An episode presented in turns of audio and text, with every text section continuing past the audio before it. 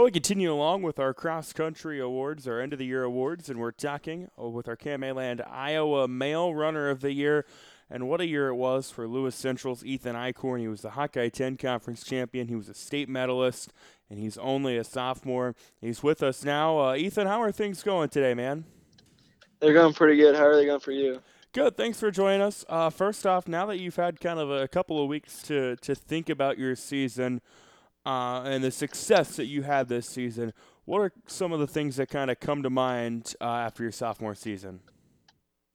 Uh, I was pretty pretty happy with how my sophomore season went because I got a state medal, which I really wanted, and then I won the Hawk 10, which I really wanted, and I helped my team as much as possible. So I think my season went pretty well overall.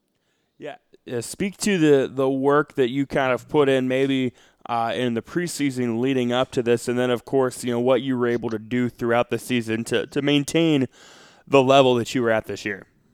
Oh yeah, I put in a ton of work. I took a week off after track season to let my body recover and stuff, and then I hit the cross country training really hard this year. I ran up to about 55 miles this week uh, or a week uh, during cross country season with a lot of workouts and stuff, and it was actually a lot of fun this summer too because I trained with a lot of different guys like Colin, Cole Dooley, Jerry Jorgensen, Bennett Heisterkamp.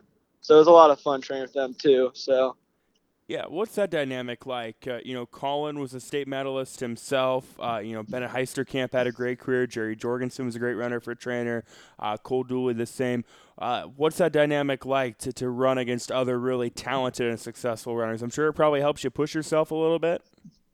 Oh yeah, the workouts uh, go a lot better because they can all hang and uh, it made them go a lot faster and we all worked together and would like switch laps if we needed to so it was a lot easier because they're all there all the time too. Yeah at the start of the year uh, and this might be easier to answer now than it would have been a couple of weeks ago now that the season's over but at the start of the year realistically what, what was kind of the expectation? What was the approach for you? Uh, state medal for sure that was my huge goal going into the season since I missed it by a little bit, and I really wanted that that state medal and then that Hawk 10 championship with uh, um, first place too, which those are two goals I really wanted. And then I wanted our team to. Right, we had a big goal of winning this year and try to knock off Glenwood, but that was a really tough task, and we did really well. Uh, really well to come close to them for a team wise. Yeah, I believe it was 19 points that separated you guys at the Hawkeye 10 cross country meet. Again, we're talking with Ethan Eichhorn, our Land Iowa Male Runner of the Year. As you mentioned, two of your goals were medal at state uh, and win the conference individual race. You're able to do both of those. Uh, I guess just go back to both of those. You know, what was it that led to the success that you had with those, and how gratifying was it to set those goals uh, and then achieve them as well? Uh, it felt great to achieve them now that because I had that I've had that those two goals for about about five five months before I they actually happened. So that that really felt good to have them because I set them right before uh, cross country training started again, and then uh, I will stay in stay in uh, Hawk 10. We really like tapered down for mileage wise, so my legs were more fresh and stuff. So I wasn't other than those other meets at the beginning of the year when you're still running on heavy legs and all that. So my legs were really fresh, and then you just had to have a big racing strategy going into it. Like state, I, my strategy was to just keep in contact with that lead pack and just go with set like go with the. There's a couple guys I want to go with, so I went with them, and yeah, just to see where the race take me after that. Yeah, you're setting milestones uh, at Lewis Central. I know you broke the school record. I know at least twice this year, one of which came at Hawkeye 10 in terms of time. Uh, and then also you were the first conference champion Lewis Central had had in quite some time. Uh, what do accomplishments like those mean to you? Uh, it's obviously, I'm sure, an indication that you're doing a lot of things right.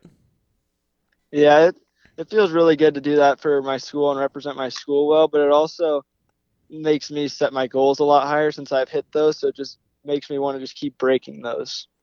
Yeah, and that's that's a, a great problem to have for sure. Uh, speak to the the tran- the transition from your freshman year to your sophomore year and the progression you made with that. Where did you feel you grew the most?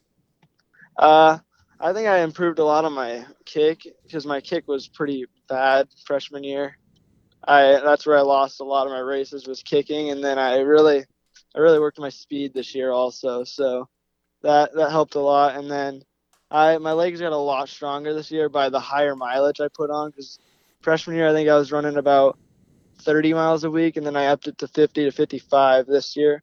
So yeah, I think that that's where I really improved a ton. And you've got two more years ahead of you as well. Uh, so I'm sure you've got some lofty goals for the junior and senior seasons. How do you try to attack those?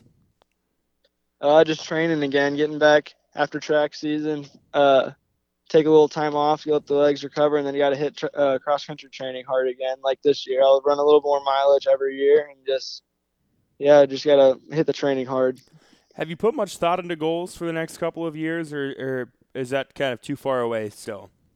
Well, it sounds like LC will be moving down to 3A next mm-hmm. year for cross country, which would be pretty cool.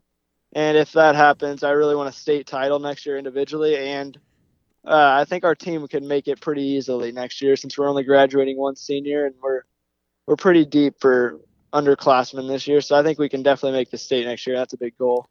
Well, best of luck with that. Look forward to monitoring Ethan Eichhorn for the next couple of years. Our Land Iowa Male Runner of the Year uh, from Lewis Central, the very talented Ethan Eichhorn. Ethan, thank you so much for the time today. Congratulations on a fantastic year, and uh, best of luck going forward.